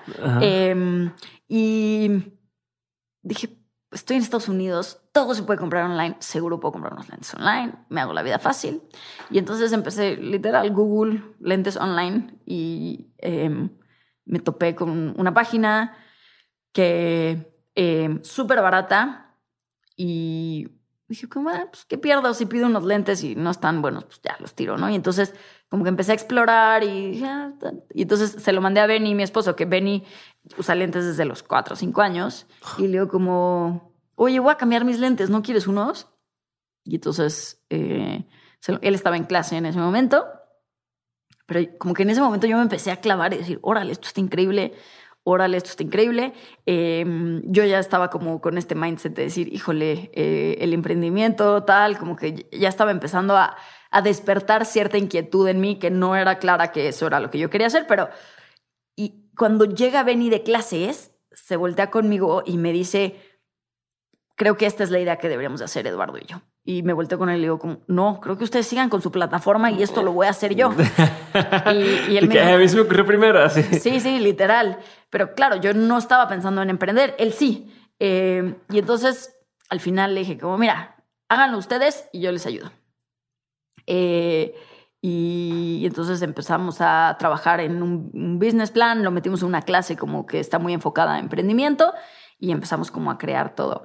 Eh, y súper rápido dijimos que un ingeniero químico, un matemático y un economista no van a ser una marca de moda que la gente quiera comprar. Nos falta ese componente. Y entonces empezamos a buscar entre conocidos a ver si alguien nos podía presentar a alguien que tuviera algo que ver con eso. Y por una amiga en común del MBA nos presentan a María José. Vemos su portafolio, hablamos con ella y fue como, tiene justo lo que nos falta. Entonces María José es diseñadora de modas había trabajado en dos marcas de moda haciendo cool hunting y diseñando. Y luego había trabajado en una agencia de mm, Below the Line haciendo tanto creativo como para marcas, como relaciones públicas para marcas de moda como Tommy Hilfiger. Entonces era como, wow, esta niña tiene todo, lo que nosotros no tenemos. Hay que decirle. Y entonces eh, la invitamos como a asociarse con nosotros desde el principio. Te estoy hablando de esto marzo 2015, nada más para poner un poquito de contexto. Eh, y entonces la meta del verano de, de Benny y Eduardo era lanzar. En, lanzar. En, durante el verano. O sea, en dos, tres meses tienen que lanzar. Sí, marzo, abril, mayo, junio, julio. Cinco meses era la meta de lanzar. Okay. De cero a lanzar. Sí. Okay. Porque si, si no, nos faltaba el segundo año de la maestría y entonces lanzar a distancia era más difícil. Entonces el plan era, nos venimos a México. Yo ya tenía eh, el internship con el fondo de, private, de Venture Capital y entonces como que en ese momento era como, pues, pues órale, hay que lanzar y, va. Y entonces María José trabajando part-time, todavía no había renunciado. Eh, y nos vinimos a México y pues a construir todo. Un poco ahí el primer pensamiento fue, eh, esta, esta, idea que tenemos es súper cara llevarla a cabo si la queremos llevar a cabo al, al punto perfecto, ¿no? Creo que muchas veces cuando te emocionas de una idea, te emocionas del producto final y no tanto de como las fases para llegar a ese producto final. Y entonces lo que nos dimos cuenta era que no nos iba a alcanzar todo el dinero que queríamos para, para lanzar al nivel de perfección. Entonces empezamos a entender un poquito y hay como unas metodologías que se llaman Lean Startup y, y entonces dijimos vamos a hacer un, un MVP. Producto mínimo viable. Exacto, producto mínimo viable, perdón que soy un poco pocha. eh, y en ese momento encontramos como la manera de hacerlo. Entonces era como lanzar Shopify, plataforma que está prehecha, súper fácil. Eh, Benny sabía programar suficientemente bien, entonces podía hacerle las modificaciones necesarias para vender lentes, que sí tiene algunas cositas como de graduación y así. Eh, los lentes, pues, nosotros queríamos diseños originales eh, y lo que nos dimos cuenta era que necesitábamos tener niveles de producción súper altos para que eso pasara y entonces dijimos como, bueno, vamos a comprar unas muestras y si las, las, ponemos nuestro nombre, las brandeamos, si no, si no funciona, pues ahí muere, pero si esto funciona ya empezamos a, a invertir en inventario de verdad, pero primero hay que entender eh, entonces compramos, creo que 15 modelos, 10 unidades de cada modelo. O sea, una cosa como muy acotada, que con muy poquito lana pudimos hacer ese primer lanzamiento para ver si alguien estaba si dispuesto funcionaba, si siquiera vale la pena. Tal cual. Y entonces dijimos como a ver si alguien nos va a comprar lentes por internet o nada más somos nosotros eh, los únicos que somos capaces de, de comprar. Porque aparte el, mercado es muy distinto. O sea, un mercado en Estados Unidos que un mercado en, México. O sea, que tú hayas podido comprar allá es muy diferente que alguien aquí tenga la confianza de decir, voy a comprar unos lentes y aparte el tema de envíos en México es carísimo y no, y no todavía le falta mucho. Entonces. Sí, y creo, que en ese momento no estábamos tan conscientes de, de cuáles eran, iban a ser los retos. Tenemos algunos en el radar, pero no al nivel que, que fueron en mucho sentido. Creo que sí hay un tema de confianza del consumidor gigantesca, pero también hay un tema de regulación. Entonces, en Estados Unidos la gente conoce su receta, sabe qué graduación necesita, porque caduca y tiene que pagárselo a un doctor. Okay. En México lo que sucede es que las ópticas te hacen el examen de manera gratuita y entonces tú ya no tienes esa conciencia de qué graduación Se te tienes. olvida. Y, y no te la dan físicamente y entonces se vuelve súper difícil que la gente sepa su graduación. Entonces, cuando nosotros montamos la página y veíamos interés, pero una de las primeras cosas que nos decían, ¿y cómo saco mi graduación? No me la sé. Em, y entonces ahí fue como, ah, sí, va. Em, Bueno, vete a la óptica tal, lo que hacías. Sí, y entonces, pues lo que nos dimos cuenta era que te- teníamos que solucionar eso, ¿no? De alguna manera. Y entonces hicimos una alianza con, con una red de doctores independientes, jóvenes, que les estaba costando tener esos primeros pacientes porque, pues porque en México no hay una cultura de ir a un oftalmólogo. Eh, y entonces ellos hacían a un precio preferencial la consulta básica de examen de la vista, que les toma 15, 20 minutos, y luego si detectaban un problema mayor, ya te podías quedar con el paciente como un paciente Sí, de sí, oftalmología. Em, y eso empezó a jalar bien porque nos empezaron a recomendar con varios de sus amigos de que les estábamos mandando eh, pacientes potenciales. Al final, si tú estás en tu consultorio sentado sin pacientes, pues lo que Sí. sea llenarlo es, es bueno, ¿no? Y si potencialmente te sale un paciente que te va a dar más, entonces por 150 pesos nos hacían el examen de la vista y nosotros cubríamos ese costo. Eh, y eso nos empezó a ayudar a que la gente pudiera comprar con nosotros que no sabía su receta, ¿no? Ok, pero entonces ok, dijiste de cero a, a ya lanzar algo en cinco meses. ¿De qué se dieron cuenta cuando ya lo lanzaron? O sea, si lo lograron y, y, Sí. y si lo lograron, ¿qué vieron que sucedió? Sí, entonces, eh, literal, 28 de julio 2015 se lanza la página. Eh, habíamos hecho un poquito de pre-campaña, eh, habíamos empezado a poner algunos anuncios en, en Facebook, todo eso que Eduardo quería aprender. entonces Eduardo lo aprendió cañón. Eh, y entonces, la verdad es que lanzamos ya con una base de, de fans Ujú. eh, hasta cierto punto, obvio chiquitita, ¿no? Pero, eh, y pues lanzamos y el primer día era como a ver quién nos compra y entonces era como, ah, qué linda mi tía, ah, qué lindo mi primo, ah, qué lindo. Entonces como que empiezas a ver las, las primeras ventas del día y es como, ah, mira. Y luego el segundo día cae la primera venta a un desconocido. Y entonces era como, ¿nadie lo conoce? No, no, ok, este es el bueno, este es el primero que nos dice que algo sí se está moviendo, ¿no? Que alguien sí está dispuesto a pagar por esto, no solo por caridad. Eh, y entonces, pues en ese momento fue como, wow, esto puede jalar, ¿no? Es como el primer momento de validación externa que tienes. Eh, y a raíz de ahí, la verdad es que pues hemos ido creciendo, invirtiendo más en marketing, obvio, pero pero con, con la posibilidad de seguir creciendo y reinvirtiendo y reinvirtiendo, nos dimos cuenta razonablemente rápido que sí queríamos, creíamos que esto tenía futuro. No teníamos dinero para comprar los inventarios ya que ahora sí queríamos hacer y entonces pues lo primero que tuvimos que hacer era levantar una, una ronda de capital. Semilla obviamente chiquita, no, no era un tema eh, que queríamos seguir probando si esto podía funcionar. Pero lo otro que nos dimos cuenta era las dos preguntas que más recibíamos era cómo me los puedo probar, que esa ya la teníamos en el radar, solo. Había que validar cuánta gente lo pedía y luego la otra era cómo saco mi receta. Entonces la de la receta pues la solucionamos como, como te platiqué. ¿Y sigue siendo esa la solución? Eh, no, ahora, es, ahora menos, porque con los puntos físicos que hemos abierto, lo que ha hecho es que no queríamos que la gente fuera a nuestra tienda, escogiera los lentes y luego te tienes que ir a un aliado, ¿no? Y entonces era como que la experiencia de compra era medio de hueva si lo hacías así. Sí. Eh, y entonces, pues ya en las tiendas tenemos nosotros quien te hace el examen de la vista.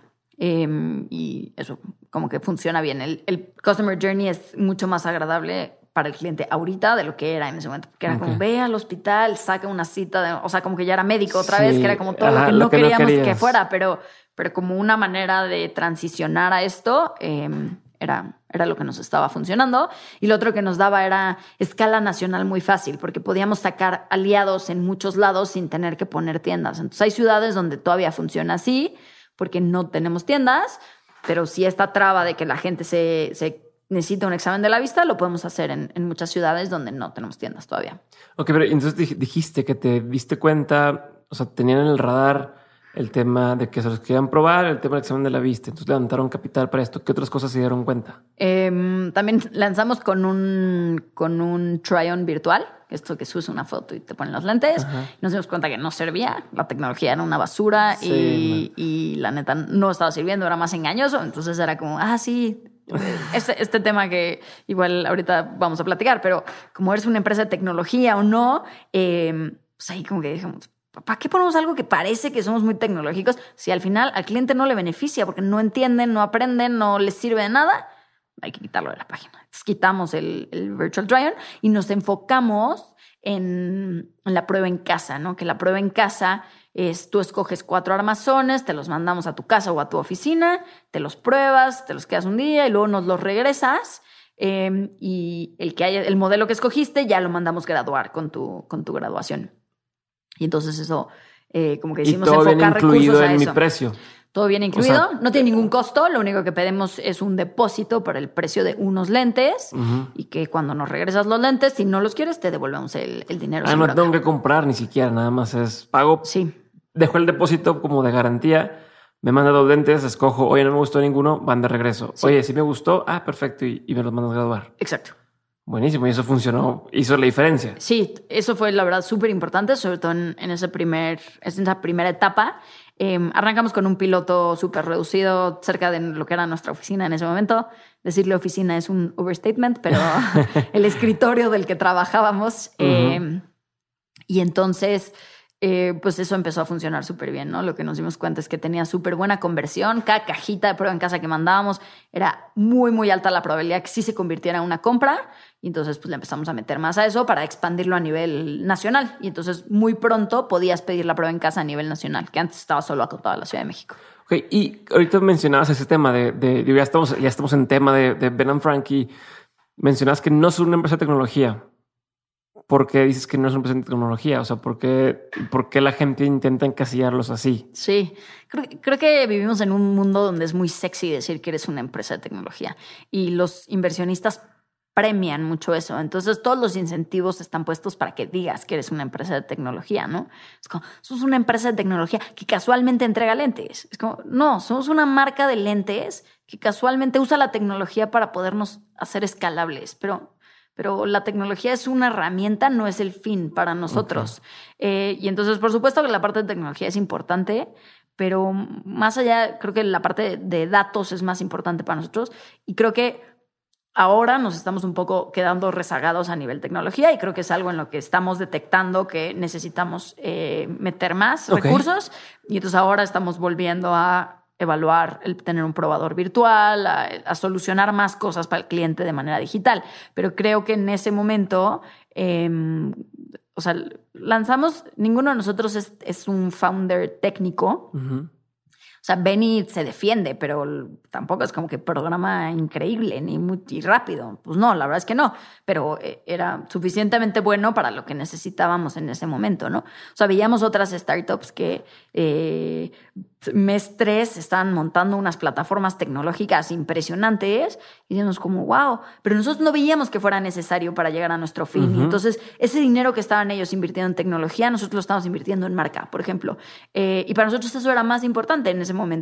Te Digo, hoy en día como que estamos rebalanceando y decir, sí necesitamos mejorar nuestra plataforma operativa, sí necesitamos mejorar la experiencia en línea del consumidor eh, y estamos como reenfocando ciertos esfuerzos a tecnología, pero al final es una herramienta para mejorar la experiencia de compra del consumidor. Y ese es el fin último de Ben Frank, es generar una gran experiencia de compra a través de tecnología, a través de datos, a través de lo que quieras, ¿no? ¿Y por qué, por qué la decisión de, de hacerlo? O sea, de hacerlo y hacerlo en México. ¿Por qué no esperar a que alguien más llegara y lo hiciera? ¿Por qué, por qué dijeron, va, nos lo aventamos nosotros? Si ninguno de ustedes era experto en esos temas, ninguno de ustedes tenía background en este, oftalmología o, o, o sea, ¿por qué? Ah, sí, no te conté que estudié oftalmología. no, la verdad es que, o sea, O sea, ninguno de ustedes usaba lentes. Ah, Es- eso sí, eso son es lo falsos. único. bueno, sí, Eduardo, mi, mi socio, que ahora ya siempre usa lentes, pero por presión social, porque No tiene, no tiene. tiene punto 25. es Ah, puro pero- show, pero, sí, pero vea. íbamos a- acá juntos y era como, ¿tú por qué no estás usando lentes? Y era como, pues, pues que no necesito. Deberías de estar usando lentes. Y entonces ya era como, güey, usa lentes y ya quítate la pregunta de encima, ya. Eh, y entonces, como sí necesita porque tiene punto 25, ya los puede usar y decir, sí los necesito. Eh, la verdad es que no había un como una lógica de por qué nosotros éramos el equipo correcto para hacer esto. Eh, no había como un tema de esto es mi sueño de toda la vida.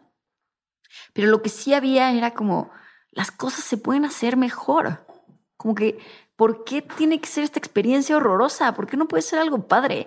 Y era como, ¿por qué no lo intentamos? Al final estábamos en un ambiente donde el, el MBA, te digo, pasas mucho tiempo reclutando y así. Decimos, en lugar de dedicar ese tiempo a reclutar, podemos dedicar a probar si funciona, si lo podemos hacer nosotros. Creo que el consumidor mexicano se merece un producto padre, se merece un buen producto, más barato, mejor experiencia de compra. Pues lo podemos hacer, podemos al menos intentarlo, ¿no? Entonces lo que nos apasionó hacerlo más que más que un tema de mi background o el de cualquiera de mis socios, era como podemos hacerlo mejor. ¿Por qué no lo intentamos? ¿No? La experiencia es mala. Entonces, creo que una vez, alguna alguien me preguntó, estaba en una plática y, comentaron como cuál es la mejor manera de emprender. Y alguien decía, tómate una semana y apunta todas las cosas que te molestan en tu vida, ¿no? Entonces, y luego haz una lista de esas que te molestan, cuáles podrías solucionar de alguna manera, ¿no? Em, luego hay otras teorías de emprendimiento de no crees para que seas tú tu propio cliente, pero en nuestro caso sí éramos nosotros nuestro propio cliente y entonces nos, nos hacía entender súper bien la problemática, ¿no? En particular Benny y yo que sí, que sí entendíamos esa problemática de comprar lentes. Es aburrido, es horrible y entonces era como, pues, pues yo, sería la, yo sería cliente de este producto, ¿por qué no intentamos hacer este producto?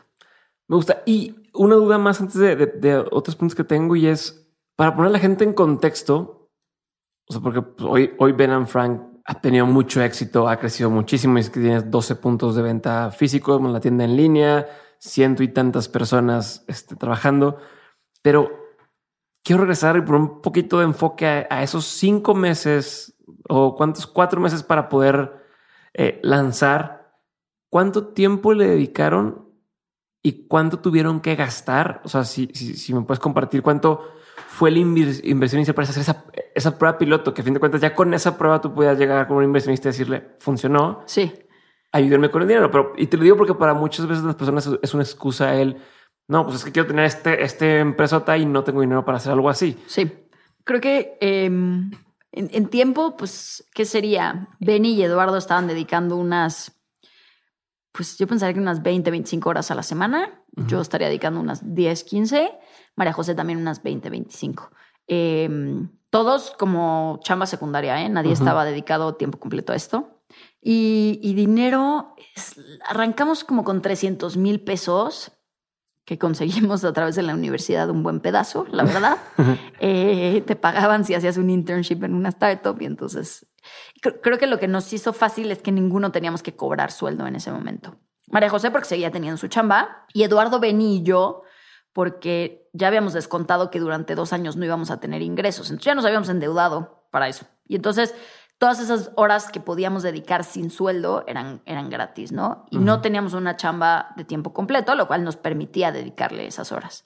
Em, y entonces, pues sí fueron muchas horas dedicadas, pero tampoco una locura, eh, al menos para tener esa atracción inicial.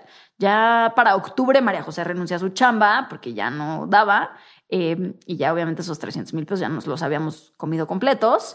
Em, pero Eduardo, Ben y yo pudimos seguir trabajando y ahí ya empezamos a aumentar el número de horas que trabajamos, pero sí estábamos trabajando unas 30, 35 horas a la semana eh, en Ben Frank sin cobrar absolutamente nada, porque, no, porque podíamos. Eh, que era este tema de que estábamos estudiando un MBA y ya habíamos descontado que no íbamos a ganar dinero en ese tiempo. Entonces ahí fue cuando ya eh, dedicábamos más tiempo, ¿no? Entonces hablabas al call center de Ben Frank y en realidad el call center era Eduardo Ben y yo contestando en Chicago, ¿no? Habíamos redireccionado las llamadas para que para que fuera así. Em, nos tardamos en contratar al primer empleado, debe haber entrado por ahí de octubre, igual que María José. En enero entró el segundo, entonces seis meses después pues, tenemos dos empleados, María José, que ya estaba cobrando un sueldo pues, chico, pero al final algo que le permitiera sobrevivir, y Eduardo Benillo trabajando bastantes horas sin cobrar absolutamente nada. Y, para también poner en contexto, ¿cuántos clientes más o menos te tuvieron los primeros seis meses? O sea, comparado con eh, cuando decidieron decir, bueno, ya vamos a empezar a pagarnos. ¿cuánto, tiempo tuvo que pasar para que pudieran empezar a pagarse y cuántos, cuánto cambió la cantidad de clientes para darnos una idea? Si sean, ah, uno por día o diez por día. Eh, estoy intentando pensar cuántos clientes tuvimos el primer año. Me más o menos en los primeros seis meses teníamos unos 600 clientes. Oh, fue en total. rapidísimo. pues, Sí, empezó muchos. a arrancar súper rápido, la verdad. Em, pero- O sea, y ustedes sin, sin mucha ayuda, o sea, sin más empleados, es lo que... Sí. Este, ahí como podíamos, nosotros contestábamos mails, Facebook, Twitter, todo lo hacíamos eh, nosotros. Como estábamos bien enfocados en esa experiencia del consumidor, no queríamos em, que, que- que nos costó mucho soltar esa parte porque queríamos como hablarle al cliente de una cierta manera, ¿no? Cualquier persona que, que conozca a Ben and Frank entiende que Ben and Frank habla de una manera bien especial, que es- te habla de tú, te, te bulea un poco, se divierte y entonces pues nosotros nos, nos divertíamos haciendo esto, pero nos costó mucho decirle a alguien como, órale, ahora hazlo tú y ojalá lo hagas igual de bien. O sea, como que al final tienes esa sensación. Eh, entonces sí, más o menos unos 600 clientes. Y luego para cuando nosotros acabamos el MBA, entonces te estoy hablando un año después de haber lanzado básicamente, ya estaríamos como, est- estaríamos vendiendo unos 300 lentes al mes. Ok. Eh, y ahí ya levantamos una ronda de capital un poco más, más grandecita. Eh, Benny, Eduardo y yo seguimos sin cobrar sueldo hasta octubre, eh, un año, cuatro meses después de haber lanzado. Y en ese momento, eh, Eduardo y Benny tenían este compromiso de regresar a consultoría. Y si no, tenían que pagar un dineral, ¿no? Entonces, mundo sabe que los MBAs no son particularmente baratos. Eh, y entonces se tuvieron que, que regresar, pero de- digamos, de que acabamos el MBA en junio a octubre que ellos tuvieron que entrar, como que lo que hicimos fue empezar a crear un equipo que no existía, ¿no? Al final el equipo éramos nosotros tres, tres empleados y María José. Ujú. Y entonces dijimos como, bueno, ¿cómo armamos este equipo? Eh, Ben y Eduardo se regresan a trabajar a consultoría y a partir de ese momento yo empiezo a cobrar un sueldo, un sueldo pues más simbólico que otra cosa, pero, pero ya lo empecé a cobrar ahí. Y a raíz de ahí, pues seguíamos creciendo, la verdad. Cada año más o menos triplicamos ventas, entonces eh, así, el primer año más porque pues empiezas de una base muy Sí, sí, sí, bajita, pero, pero después más o menos así, así ha ido la, la trayectoria. Y entonces, pues ahí eh, estuvimos, cerramos esta ronda de capital que intentamos que fuera con fondos y nos fue fatal, con lo cual acabamos levantando de la clásica FFF, Ujú. Friends, Families y Fools, eh, que son los locos que dicen que confían en ti. Y con eso eh, pues seguimos invirtiendo en marca. En una de las cosas que ya traíamos en el radar ahí era la parte de presencia física. Eh, nos tomó más tiempo del que queríamos, pero, pero ya parte de esa ronda estaba pensado en eso. Y era crecer el equipo, ¿no? El tener a alguien de tecnología internamente que no teníamos. Todo, hasta el momento, en, en ese momento, todo lo estaba haciendo Benny. Y era como algo muy básico. Todo era en Excel, todo era como muy, muy, muy sencillo, Muy muy, eficiente. Sí. Eh, quiero, quiero hacer una pregunta. ¿Qué es lo de levantar capital? Tengo entendido que por lo general cuando alguien quiere levantar capital te dicen, bueno, ¿quién es el CEO? ¿Quién es el director de la empresa? Y no es tan bien visto este mundo del emprendimiento y los startups que haya más de un CEO. Sí. Tú tienes mal el visto, ¿eh? título de co-CEO. O sea, Sí. tienes- hay más de un CEO en tu empresa. Sí. Explícame cómo han manejado eso, por qué les funciona, por qué la decisión de hacerlo así. Sí.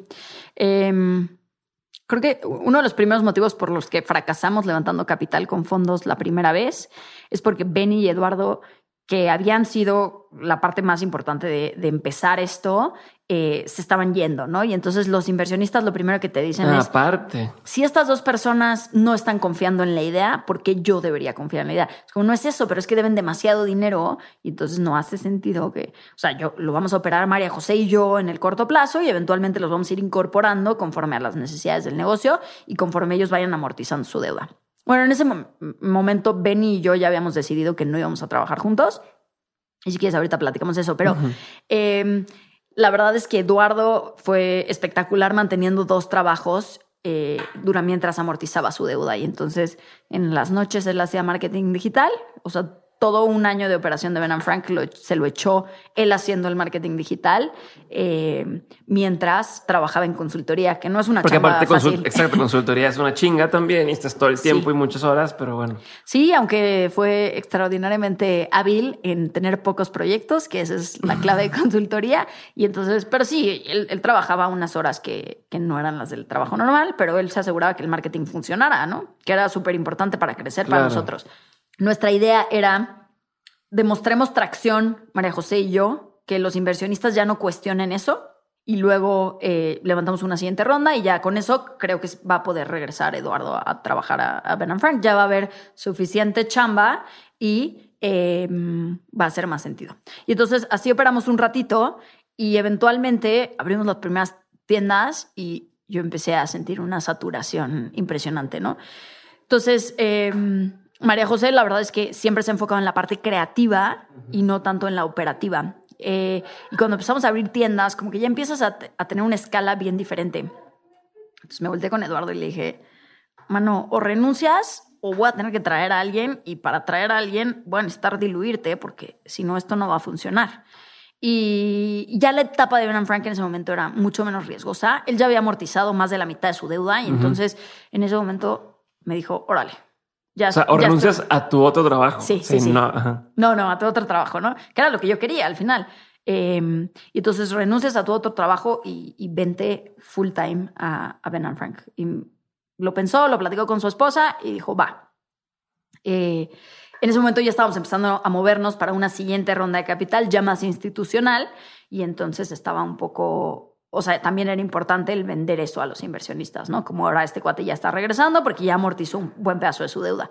Em, y, la decisión de, ser co-CEOs es que la manera en la que Eduardo y yo operamos, y, lo hicimos durante el tiempo que él estaba o no estaba, em, nos gusta platicar, el tener a alguien con quien rebotar ideas de tú a tú.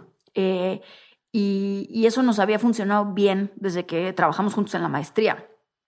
Y entonces lo que nosotros veíamos es que Ben Frank estaba evolucionando a ser una empresa que tenía que tener muy bien la parte de e-commerce, pero que también tenía que tener muy bien la parte de, del cliente, de las tiendas, de toda esa experiencia, ¿no? Y sentíamos que, que una manera muy eficiente de hacer eso era que él se enfocara en todo lo que el, tocaba al cliente y yo me enfocara en todo lo que no tocaba al cliente, ¿no? Entonces, él se encargaba de conseguir al cliente y que el cliente estuviera contento y yo me aseguraba de que el producto le llegara perfecto.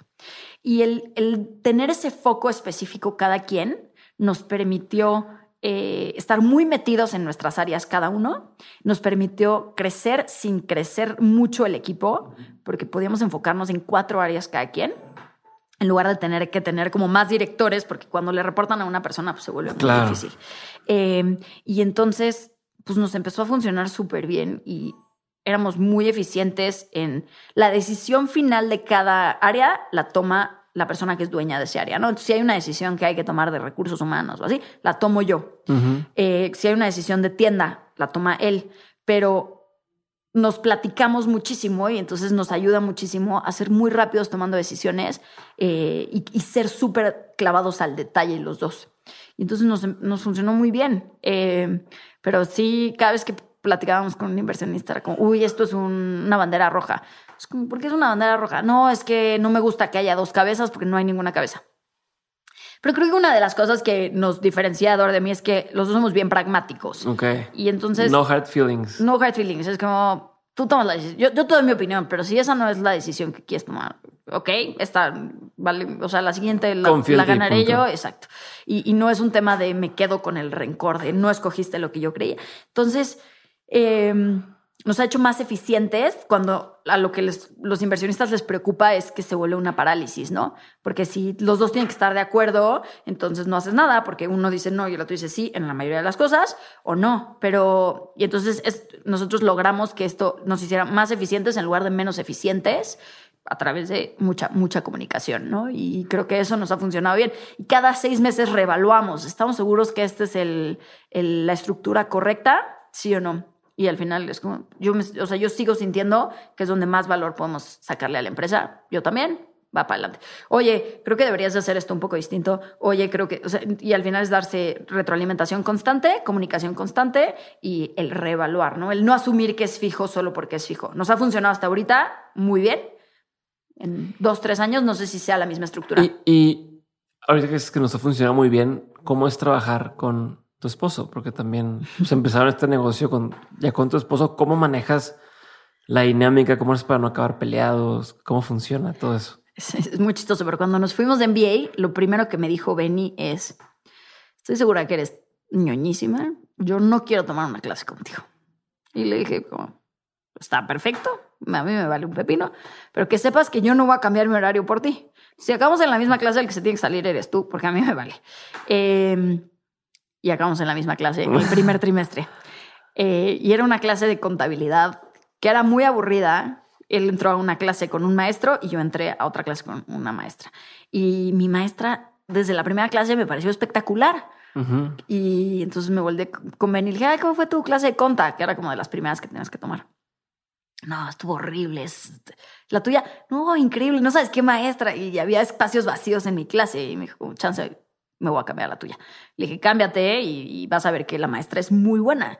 Eh, y dicho y hecho, Benny, que odiaba contabilidad, se cambió a esta clase, le encantó la clase y en esa clase también estaba Eduardo y al final los tres hicimos equipo y trabajamos súper bien juntos. Entonces fue como una primera prueba de si podíamos trabajar juntos, ¿no? Y lo que acaba pasando es que muchísimas clases de la maestría las tomamos juntos y creo que una cosa que, que nos hace ser un buen equipo es que tenemos la capacidad de mentarnos la madre profesionalmente hablando y Ah, ya acabamos esta junta, cerramos, vamos a cenar y como que desconectamos. Ok. Eh, y eso nos, como que chistoso, pero alguna vez entramos a un concurso de startups y nos ayudaron un par de alumnos más y de repente veían cómo Benny y yo nos estábamos dando durísimo eh, y, todas súper nerviosas. Me acuerdo sus caras como de, estos aquí al divorcio. Eduardo súper tranquilo porque ya había vivido esta, esta experiencia, entonces a él le valía un pepino, pero las otras dos niñas que estaban, era como, ok, y era como, bueno, ok, está bien, bye. Y nos íbamos a comer y ya estábamos súper relajados, ¿no? Entonces estábamos acá y se onda. locos, Totalmente. Entonces, la, la, verdad es que como que nos dimos cuenta que podíamos trabajar juntos, pero eh, en un momento, como que cuando empiezas una startup, son, son varias cosas. Es, mucho riesgo emocional, es mucho riesgo patrimonial. Eh, y, y, es mucho riesgo el que si las cosas no van bien haya un desgaste este, entre, entre personas, ¿no? Que, que aunque ahorita trabajes bien, no significa que siempre vas a trabajar bien. Y al final, eh, como que platicándolo con Benny, era como valoramos mucho nuestro matrimonio por encima de un negocio y lo que nos daba miedo era que hasta ahorita había funcionado bien, pero ¿y si no? Estamos poniendo en juego demasiadas cosas. Y entonces ahí como que tomamos la decisión de que solo uno de los dos se iba a dedicar tiempo completo a esto. Eh, y sí, porque si los están lo mismo, truena y truenan los dos. Sí, estamos endeudados de la maestría, seguimos endeudados de la maestría. Eh, no estaba ganando un sueldo, no íbamos a poder ganar un buen sueldo en el corto plazo y era, era demasiado riesgo meterlo todo y eso además te metía mucho más presión de que esto funcionara y entonces la verdad fue como creo que lo más sano es que solo uno de los dos esté aquí adentro. Eh, y entonces Benny eh, decidimos que me quedara yo platicado con, con Eduardo y con María José, eh, y Benny como que tomó un rol de advisor. Entonces yo la verdad es que consulto muchas cosas con él, al final es el que más sabe tecnología de nosotros, rebotamos muchas ideas con él, sigue involucrado en, en, temas bien específicos, pero no, no se mete en la operación del día a día. Y, y creo que sigue siendo difícil en el sentido que para él sigue siendo su bebé en muchos sentidos. Claro, ¿qué le están haciendo a mi hijo? Sí, y entonces llego yo a la casa y me quiere sacar toda la información. Le digo, llevo 15 horas trabajando en esto, please, hay que hablar de otra cosa. Y ya, como que también hemos aprendido a, manejar eso, ¿no? Y, y, como que muchas veces cuando tienes chambas separadas con tu pareja, eh, llegas y le cuentas de tuve este problema con whatever, ¿no? Como que le cuentas un poco de tu día y lo que, lo que me pasaba a mí es que le contaba de mi día, pero se convertía como en un reporte de, actividades de cómo iba el negocio. Y eso era lo que a mí no me encantaba, pero la verdad platicándolo y así. Em, y luego él se cambió de chamba hace relativamente poco y entonces ahora su chamba le gusta mucho más y entonces también se presta a que él me quiera contar más de su chamba y, y, tengamos como una conversación más de, más de un matrimonio normal que de, que de reporte de negocios Sí, de ca- de cada cena. Perfecto. Mariana, va a pasar por completo otra cosa, que es a la, a la serie de preguntas y respuestas concretas que tenemos en todos los episodios. Es una pregunta tras otra, las respuestas puedes tomarte el tiempo que quieras para contestar, pero una vez que me contestes, yo brinco a la siguiente. Esto se las hago a todos los invitados, ¿ok? Ok. Entonces, vamos a empezar por lo primerito y es cuál sería el peor consejo que te ha tocado escuchar. No sé, he oído muchos malos. Em, bueno, el, el peor consejo fue no hagan esto, no va a funcionar. Afortunadamente no le hicimos caso. Em, otro consejo que recibimos, que es justo lo contrario a mi experiencia, es emprendes solo, no emprendas en equipo. Eh, y esta persona nos lo decía porque decía hay muchos conflictos interpersonales que ponen en riesgo el negocio. Pero para mí no me imagino emprendiendo si no es en equipo, porque creo que te ayudas a moderar en estas curvas de todo va increíble y todo va de la fregada, con que los socios te ayudan a moderar eso. Eh, y es un desgaste emocional fuerte el emprender, la verdad, no todo es color de rosa. Y, y creo que el tener a alguien que sabe por lo que estás pasando eh, ayuda muchísimo. ¿Cuál es el mejor consejo que te han dado? El, el mejor consejo que, que me han dado es pide ayuda. Eh, no, no tengas miedo a, a escribirle a alguien. Y luego, ese siempre me gusta darlo a mí también, porque todo el mundo te contesta, todo el mundo te dice que sí. Y cuando eres emprendedor, y entonces hay que aprovechar eso y, y sacar, sacarle la mayor información y cosas a, a- a cualquiera que esté dispuesto a, darse, a darte su tiempo. Hablando de dar consejo, ¿cuál sería un consejo que tú antes dabas que creías que era un buen consejo y después te diste cuenta que, mm, yo no sé que ya no pienso igual que lo que pensaba en ese momento? Creo que antes asumía que cualquier emprendimiento tenía que estar pensando en levantar capital. Hoy en día creo que hay muchos negocios que no necesitan y que pueden ser muy buenos negocios. ¿Qué opinión tienes que poca gente comparte contigo? Eh, yo muchas veces siento que el mundo de venture capital es, una, es un premio al bluff y creo que eso es, es algo que no me gusta y mucha gente no está de acuerdo conmigo. Que es algo que la gente no sabe de ti y que si supiera le sorprendería. Que, que soy una fanática extrema del Real Madrid a un punto muy extraño. A un punto muy extraño. Este, no Bueno, sé- del no sé- fútbol en general, o sea, la gente como que veo un partido del mundial y, y sé en qué equipo juega, aunque sea como el lateral izquierdo suplente de el Wolverhampton, cosas así. Wow. ¿Tienes rutinas diarias? Pocas. Eh, me dan por rachas. Desayuno siempre, cosa que no todo el mundo hace. Eh, y, y lo primero que hago es leer Twitter. Me dedico una buena Twitter. cantidad de horas a leer Twitter. Como que este tema de que me gusta estar al día en todo lo que está pasando en el mundo, para mí Twitter me llena ese hueco. ¿Cómo lo haces para lidiar? ¿No te, no te pasa que tuyo de repente demasiado hate? O sea, demasiado odio, todo el mundo tirándose caca entre todos. No, no. Sí, pero creo que si seleccionas muy bien tu timeline y le he dedicado tiempo a eso, creo que se O sea, vuelve vas una... filtrando gente. Sí, cuando hay gente que se vuelve solo como contestaciones y así, o retweet a todo lo que los adulan, es como, ok, unfollow, esto ya no funciona.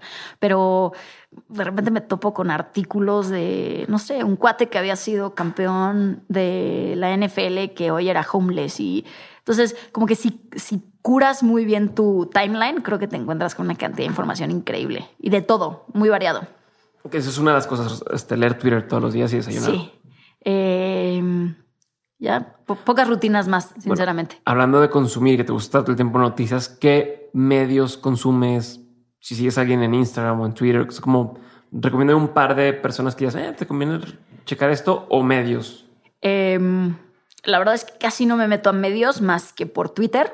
Eh, sí sigo obviamente New York Times, Washington Post y así. Eh, y, y sigo muchas cosas de Venture Capital en Estados Unidos, simplemente porque hay una cantidad de blogs increíbles que, que llegan a mí así. Entonces es súper difícil crear un, para mí, es súper difícil crear una rutina de consultar blogs, pero cuando te llegan de una manera natural como es Twitter, eh, me meto mucho más a- a leerlos. ¿Cuál ha sido una de las lecciones más importantes que has aprendido de tus papás? Em, creo que es son dos. Una es la, ética del trabajo, creo que siempre me la enseñaron. Y, la segunda es eh, no, no asumas de la gente porque están pasando por, cada quien estás pasando por cosas bien diferentes. Em, creo que en esta época de mi vida que platicaba, mi, mi familia había un chorro de problemas económicos y como que no juzgues porque no sabes lo que está pasando, ¿no? Y entonces creo que eso es algo súper importante. Si tuvieras la oportunidad de saber la verdad absoluta a una pregunta, ¿qué preguntarías? No sé, me gusta la incertidumbre, me gusta la curiosidad de estar siempre preguntando. Creo que no, no hay una en particular. Ok, ¿cómo le haces para manejar tu tiempo? O sea, ¿qué estrategias tienes? ¿Qué hacks haces? ¿O, qué, o cómo te organizas en el día a día para poder estar como estás ocupada y poder seguir como quiera sacando la chamba? Em, creo que un, buen manejo de calendario es súper importante. Eh, para mí, si no está en Google Calendar, no, no existe. este, tengo cenas, tengo bautizos, tengo todo en mi Google Calendar. No, no hay otro para mí. Em, y, creo que una cosa que he empezado a hacer, que me ha funcionado bien, es reviso mi semana antes de que sea mi semana. Em, y si me doy cuenta que tengo demasiadas juntas o demasiadas cosas, algunas las, em, las empujo y las empiezo a mover. Entonces, em, para tener un poco de tiempo. Creo que la prioridad para mí ahorita es tener tiempo para mi equipo. Eh, esa es el, la mayor chamba que yo tengo hoy. Y entonces como que me empiezo a apartar espacios solo para eso, ¿no? Como que si no es muy fácil llenarte de cosas como grabaciones de podcast y así. Por ejemplo. Y entonces es, importante como reservarte ese espacio de manera semanal para estar con tu equipo. ¿Cómo recargas pilas? Cuando te sientes abrumada, ¿cómo haces para...? Eh, mm, intento irme de vacaciones. Eh, intento... Mi socio Eduardo no se va de vacaciones. Eh, es algo que no entiendo. Yo lo he empujado a que sí se vaya, pero pero no, no, no le... A mí es súper importante el poder irme de vacaciones y, el leer, el desconectar un poquito del día a día y agarrar un libro y, leer. ¿Qué te hace, como decir, ah, no mames, cuando que alguien dice? O sea, ¿qué tipo de cosas hacen que, que digas... Ah"? Eh, el, otro día una que dije, ah". eh, una persona me preguntó qué tal era emprender. Y le dije, mira, es increíble, es apasionante, pero es agotador. Y me dijo, como, ¿por qué es agotador? Le dije, es muchísimo estrés, es muchísimas cosas donde todo depende de ti. Es no saber desconectar. Por lo menos yo todavía no sé desconectar al 100%. Es que en los fines de semana contestas mails, contestas chats. O sea, es algo que, que no se acaba nunca, no existen las vacaciones, no es, no es desconecta tu cerebro. Y esta persona me decía, no, pero es que cuando encuentras algo que te apasionas ya no estás trabajando. Y, para mí es como, la neta, no. O sea, no. me, me, apasiona lo que hago, me encanta mi equipo, me encanta. Pero aún así es agotador el no poner desconectar. Y eso es lo más pesado del emprendimiento para mí.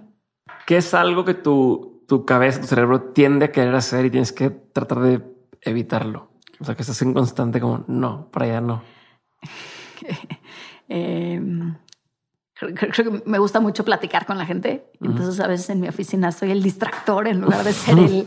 Eh, y entonces como, no, deja que todo el mundo trabaje, deja que todo el mundo... Les quieres contar, ya sabes. El fin de semana vi esta película, leí este libro y, como que luego soy, como muchas veces estoy en juntas, cuando llego a mi oficina, que trabajamos en un espacio medio abierto, como que me dan ganas de platicar con todo el mundo y es como, no lo hagas, no, no es el momento, espérate a la hora de la comida, espérate a que se paren al baño, o no lo que sea, pero no, sí, eso me pasa. me gusta mucho platicar. Eres la, la, que en la escuela sí llegaba y a todo el mundo distraía por, ah, ¿cómo te fue? Sí, me sacaban del salón con bastante frecuencia.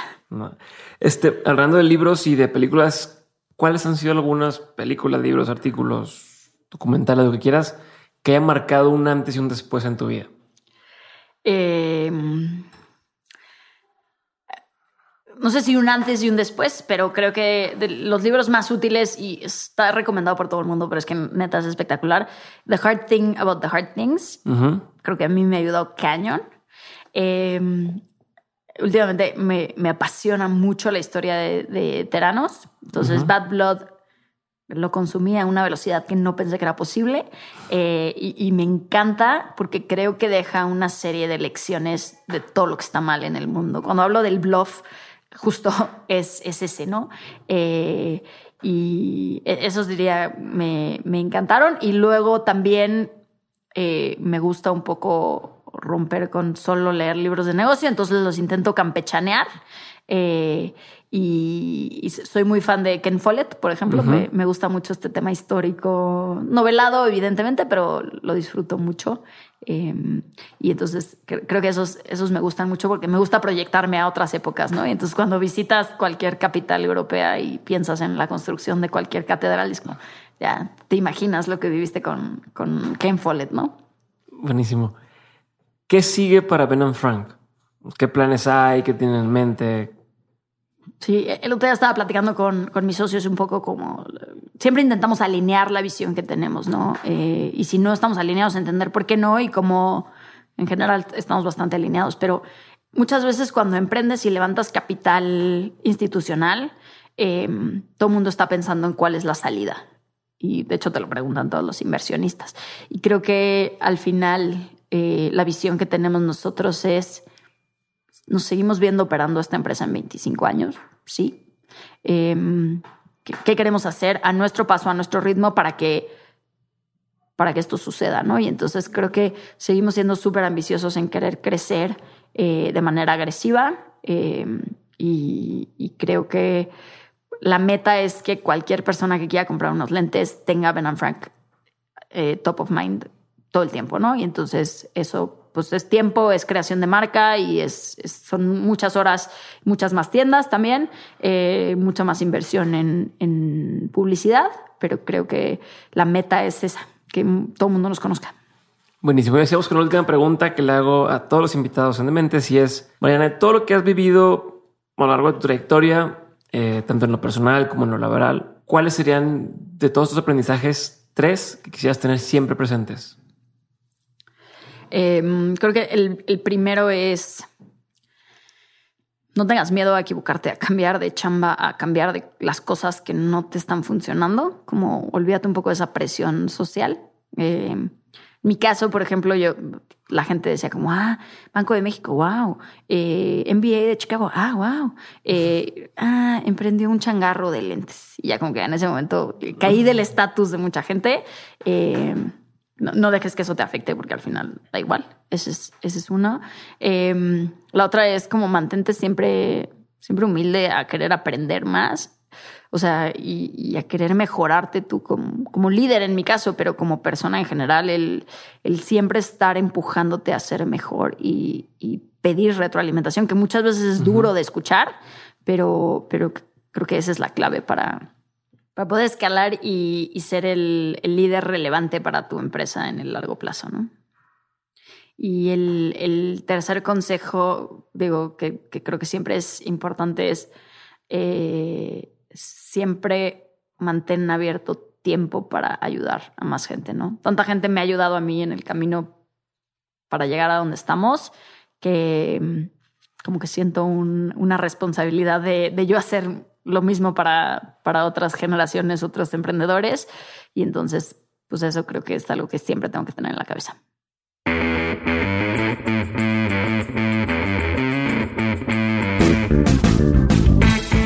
Este fue el episodio con Mariana Castillo. Espero que lo hayas disfrutado y si fue así, ya sabes, dímelo o coméntamelo en cualquiera de las redes sociales. Leo todos tus comentarios en YouTube y todavía mejor si le haces saber a ella que te gustó el episodio. Ahora sí, esto es lo último por hoy. Me despido y nos vemos el jueves con otro episodio de Mentes. Bye.